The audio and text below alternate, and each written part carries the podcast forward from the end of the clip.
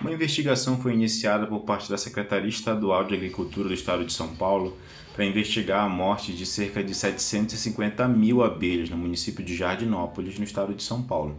É sobre isso que a gente vai falar um pouquinho hoje no Notícias Florestais. Mas antes de a gente seguir para a notícia, eu desejo a todos um ótimo 2021, que seja um ano bem diferente de 2020, com mais oportunidades de emprego para todos. Ah, e uma estabilização no nosso setor florestal, no nosso setor ambiental como um todo. Né? Que as políticas públicas sejam realmente em prol do, do avanço né, da sustentabilidade no nosso setor. A gente não verifique tantas denúncias esse ano, né? a gente não, não acabe tendo notícia do avanço do desmatamento e das queimadas na região do Cerrado, Amazônia e Pantanal. Enfim, que seja um ano muito melhor, que a gente tenha realmente motivo para comemorar ao final dele. Beleza? Agora seguindo para a matéria. A Defesa Agropecuária do Estado de São Paulo, que é um órgão da Secretaria Estadual de Agricultura, está investigando a morte de cerca de 750 mil abelhas em uma área de criação na zona rural de Jardinópolis, que fica no estado de São Paulo.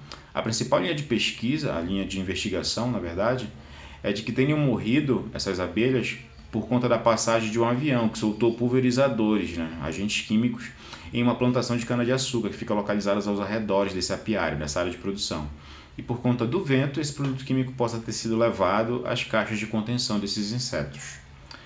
Segundo o órgão ambiental, já foram solicitados à empresa que realizou a pulverização todos os planos de voo e os relatórios operacionais para poder confrontar isso com as, com as informações sobre condições ambientais no momento do voo, para verificar se houve uma imperícia, uma imprudência por parte dos operadores né, que estavam fazendo essa pulverização na área, saber se houve realmente crime ambiental.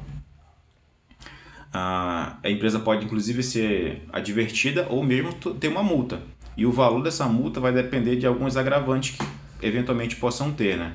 Ah, por conta dessa possível imprudência ou imperícia.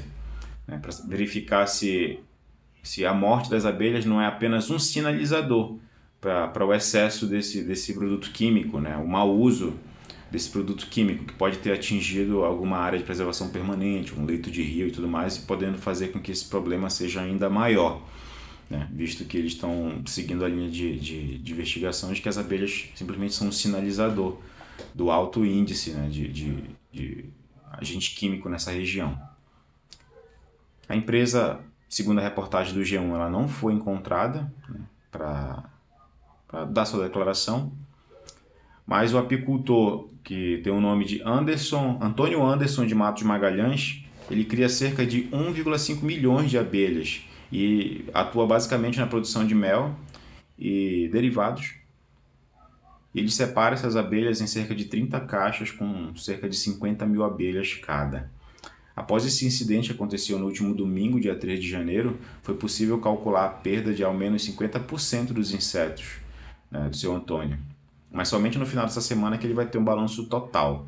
Né? Ele afirma que boa parte já foi morta, tem caixas que realmente a perda foi total, foi 100%, tem caixas para perceber que foram cerca de 80%, e pela movimentação do que sobrou, é muito provável que os restantes, né, os 20% dessas caixas, vão ser perdidos também.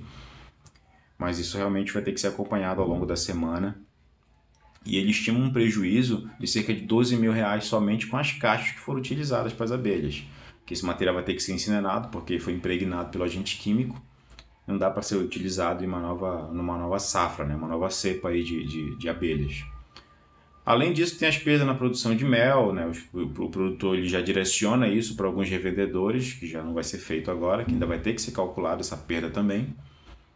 Né? Perdeu também a matéria-prima, que são as abelhas de fato. Então, realmente é um negócio bem complicado, além do apego emocional. Né? Quem trabalha com esse tipo de produção, ah, produções menores assim, eles realmente criam uma, uma afetividade com, com, com, com, os animais, com os insetos que eles trabalham. Eu sei de experiência própria. Então, realmente dá para se imaginar que a perda é bem maior do que somente a financeira. Ah, ele afirma também que como a mortandade das abelhas vai afetar com certeza a produção. O apiário que ele tem, já tem cerca de 4 anos, já tem uma certa seleção das abelhas, que agora ele perdeu, vai ter que recomeçar esse trabalho, né? Ele vai selecionando as que tem melhores características genéticas, as características de produtividade e tudo mais, qualidade do produto, né, do mel. Então esse trabalho vai ter que ser recomeçado. Né? O órgão ambiental informou que vai direcionar um engenheiro agrônomo e, e um veterinário para acompanhar, para verificar o que, que dá para se fazer com essas abelhas para saber se isso desenvolveu algum tipo de doença nas gestantes, pode vir a desenvolver e se tem como salvar as que ainda não morreram. É. A coordenadora de defesa agropecuária do estado de São Paulo disse que, em caso de suspeita de intoxicação, as abelhas mortas ou com dificuldade de movimentação vão ser recolhidas e levadas ao laboratório de ecologia dos agroquímicos do Instituto Biológico, né, estado de São Paulo. Ah, e depois que o engenheiro agrônomo fiscalizar o uso de agrotóxico nas propriedades do entorno da área afetada, para poder saber, aí vai ser verificado o que dá para fazer né, ali, se realmente vai ter que se lavrar vai ter que se lavrar algum auto de infração para a empresa que fez a pulverização ou se realmente foi um acidente. Ah, a título de informação, é, as empresas de pulverização da, da, de São Paulo elas devem ser cadastradas junto à Defesa Agropecuária. Caso seja encontrado algum tipo de irregularidade nos itens avaliados, serão aplicadas as medidas legais cabíveis em cada situação. Bom, é isso aí. E qual é a relevância dessa matéria em, em, em face a tantas outras que, que, que, a gente acaba recebendo aqui, né, de, de denúncia de desmatamento, apreensão de madeira ilegal, ah, ou notícias positivas do setor mesmo, que apesar de, de menor volume atualmente, né, em função do nosso, da nossa gestão pública nesse segmento, é porque as abelhas elas são exímios e importantíssimos polinizadores para diversas espécies de vegetais.